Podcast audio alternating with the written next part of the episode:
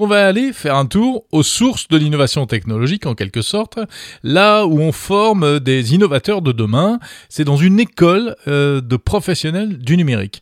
Parce qu'en fait, bon, j'ai rencontré son directeur il y a quelques temps euh, et je trouve qu'il a plein de choses à dire sur l'innovation en France. C'est Emmanuel Carly et je vous emmène dans le sud de Paris au sein de l'école Epitech qu'il dirige. Bonjour Emmanuel Carly. Bonjour. On est où là? Bah Là, on est sur le campus euh, donc d'Epitech au Kremlin-Bicêtre. Ouais. C'est un campus euh, où, qu'on partage avec euh, l'école Epita qui doit faire un peu plus de 20 000 mètres carrés. Epitech, Epita, c'est pas pareil.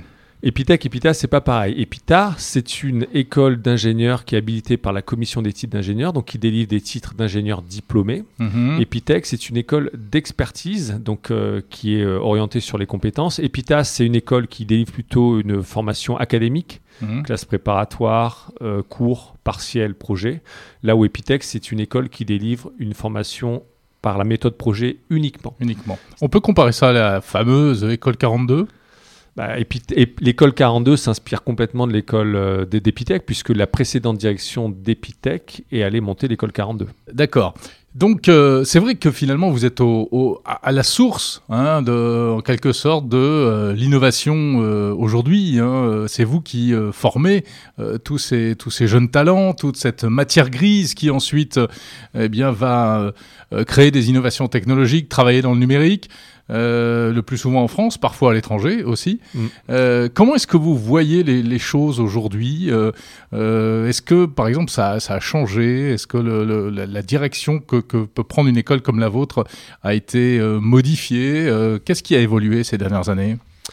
Ah, c'est une question hyper intéressante parce que, euh, mine de rien, j'ai quelques années, j'ai un peu d'expérience parce que j'étais à Epita, moi j'ai j'ai intégré Epita en 98. Et j'ai le souvenir de, de- des années 2000 où euh, c'était euh, les débuts d'Internet, euh, c'était la folie furieuse, les gens allaient se rencontrer sur la place de la bourse quasiment pour lever des fonds de la main à la main, les sites web avec quasiment rien se faisaient racheter, ça a été le, le- le délire avant l'explosion. Et en fait, je trouve qu'on retrouve aujourd'hui à peu près euh, la même folie au sens des buzzwords. Hmm. Avant, c'était le web. Maintenant, ça va être la data, l'IA, le quantique. euh, et, puis, en fait, on voit bien les cycles. hein. Euh, on, parlait beaucoup de data, on en parle un peu moins. On parle beaucoup d'IA, et puis on va en parler un peu moins, etc.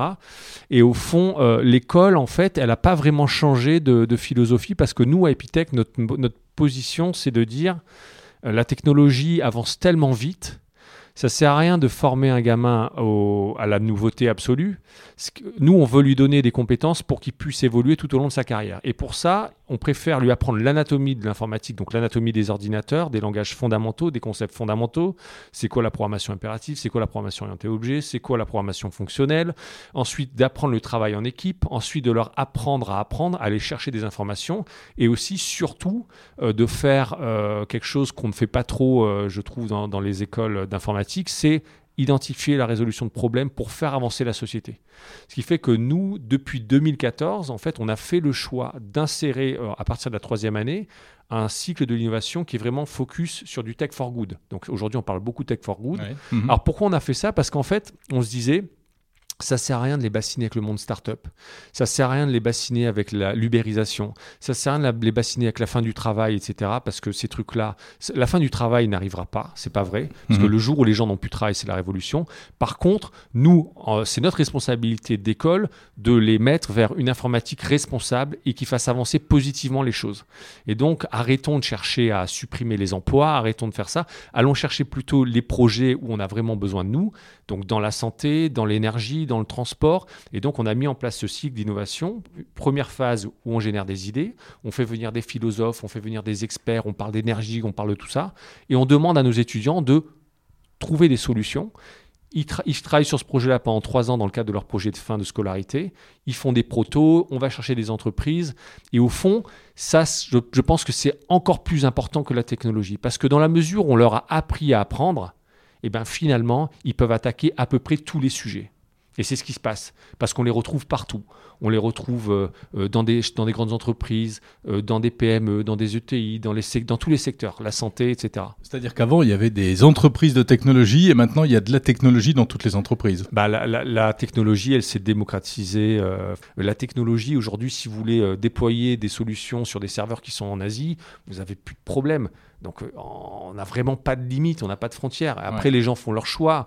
je vous peux vous prendre l'exemple d'un ancien qui s'appelle Pierre Anou, qui a une startup qui s'appelle Flat ils n'ont pas de locaux.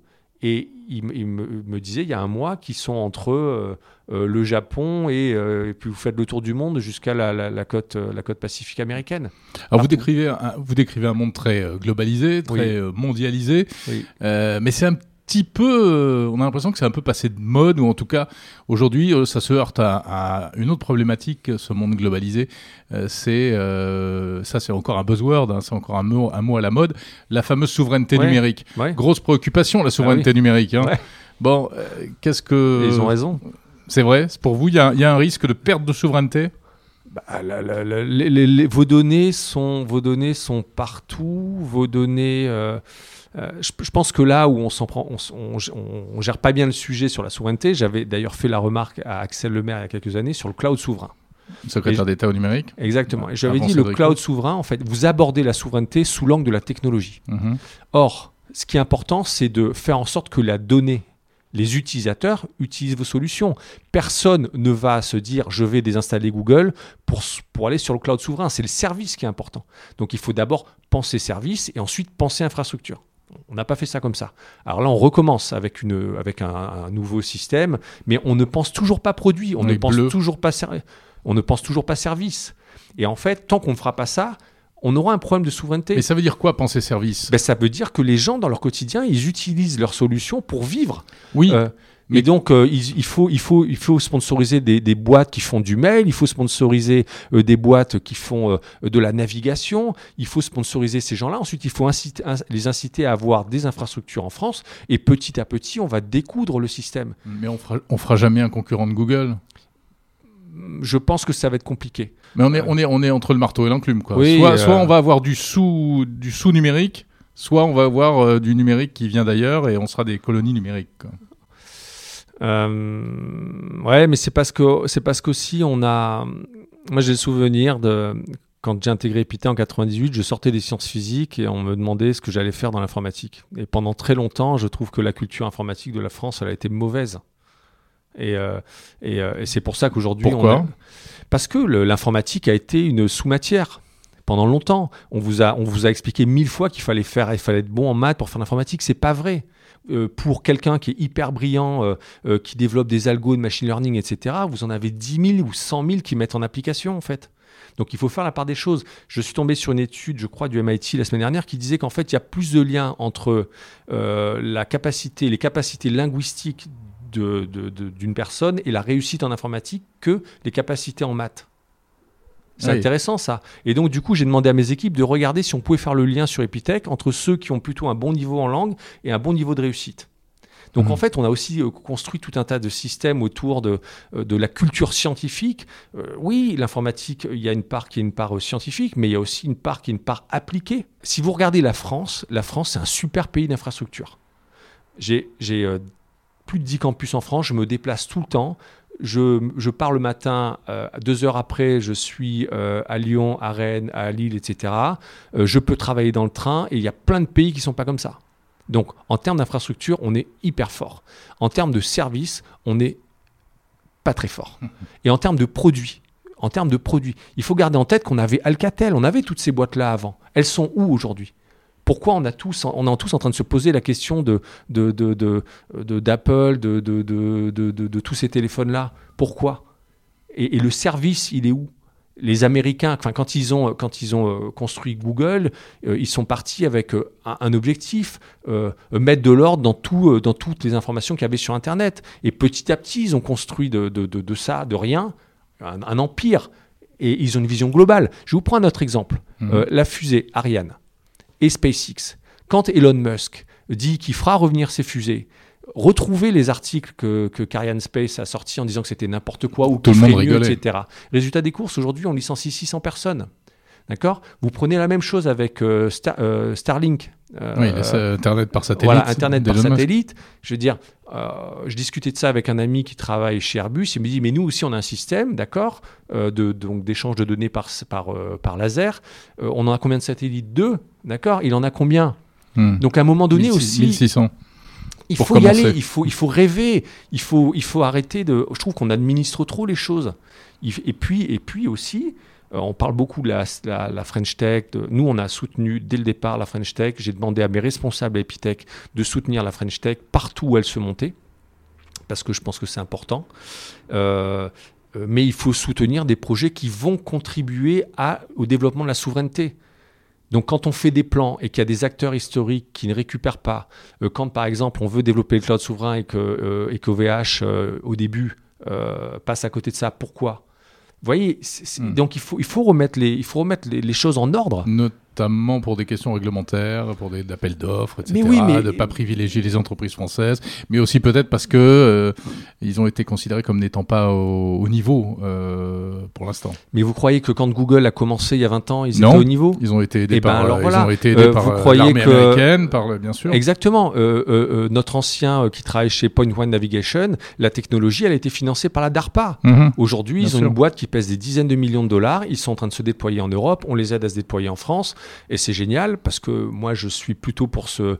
euh, je, suis peut-être un peu libéral sur ces questions-là. Mais après, à nous d'être meilleurs dans la compétition. Et donc, moi, je serai à la place du gouvernement. Je financerai en priorité des projets qui visent à développer ma souveraineté. Alors c'est ce qui apparemment va être fait, puisque euh, euh, alors la souveraineté, en tout cas maintenant on part vers l'industrie, l'innovation dans l'industrie, l'industrie technologique, donc euh, l'hydrogène, les batteries, toutes ces choses-là. Qu'est-ce que vous en pensez? C'est essentiel. C'est essentiel. Aujourd'hui, on a besoin de, de changer de, de monde. Il y a, on, on est en train de faire un sondage avec Ipsos pour travailler sur la, euh, enfin comprendre pourquoi les filles ne vont pas vers le numérique. Je me dis, il faut arrêter de demander et de poser cette question à quelqu'un qui a 45 ans. Alors, certes, j'ai trois enfants, certes, j'ai deux filles, mais moi, je veux, je veux savoir directement. Je veux Bah, qu'elles nous disent. bah, moi j'ai une fille, je vais vous le dire, hein, mais elle est partie dans le numérique, mais elle s'est un peu fait violence. C'est parce que euh, bah, il y a que des mecs, Oui. donc c'est un Bah, cercle ça, c'est un vicieux. élément. Moi, ma fille, ma fille a fait les journées portes ouvertes d'Epita, d'Epitech. Finalement, elle fait médecine. Euh, j'ai pas réussi à lui faire passer, mais je veux que ce soit eux qui nous disent. Euh, euh, et donc, en fait, euh, il faut, il faut, il faut aller chercher les informations là où elles sont pour pouvoir décider et avancer Mhm. de manière plus efficace. Il y a quelque temps, Emmanuel Macron a dit il faut que la France soit la première puissance tech en Europe. Est-ce qu'on va y arriver d'après vous? Est-ce qu'on peut y arriver, Emmanuel Carly Alors, hum, moi, je formulerai pas ça comme ça. Je dirais, euh, il faut que les Européens euh, soient, euh, apportent une nouvelle force tech dans le monde. La France, c'est euh, 66 millions d'habitants, c'est un PIB qui est plus petit que celui de la Californie. Euh, on, se, rêve toujours empire, on, on, on l'est plus, c'est une bonne chose pour tout le monde. Mais moi, je pense que la solution, elle est européenne.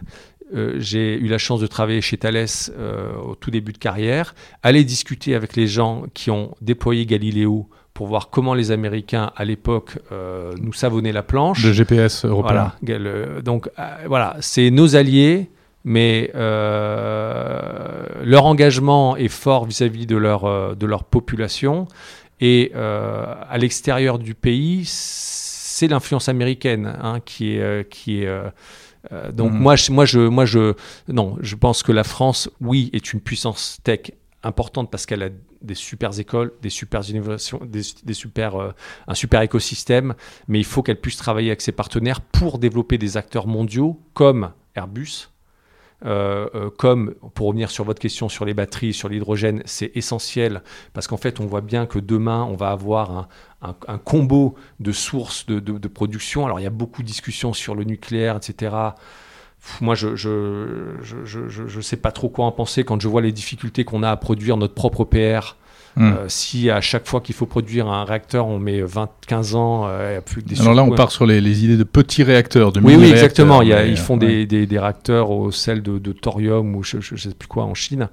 Euh, mais je pense qu'il faut, il faut vraiment jouer la carte au niveau européen. Aujourd'hui, pour moi, la guerre des blocs, elle a commencé.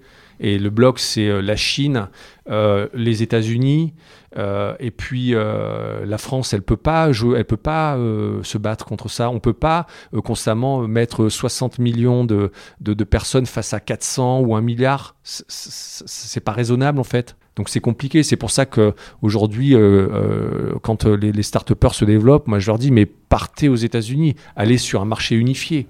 Oui, mais alors c'est pas très, c'est pas très cohérent et logique par rapport à ce que vous défendez par ailleurs. Mais c'est parce qu'il faut justement faire ce travail d'unification une bonne fois pour toutes. Mhm. pour que ce soit plus facile. Mais aujourd'hui, quand vous montez votre boîte et qu'il faut être pragmatique, que vous êtes dans une compétition absolument dingue, euh, vous n'avez pas le temps de ça. Ça, c'est le temps des États. C'est pas le temps des, c'est pas le temps des entrepreneurs en fait. ou sinon, il faut avoir vraiment les moyens. Merci Emmanuel Carly. Merci Jérôme. Directeur d'Epitech. Merci de votre accueil ici, euh, bah, au siège d'Epitech. Voilà, c'est avec plaisir. À bientôt.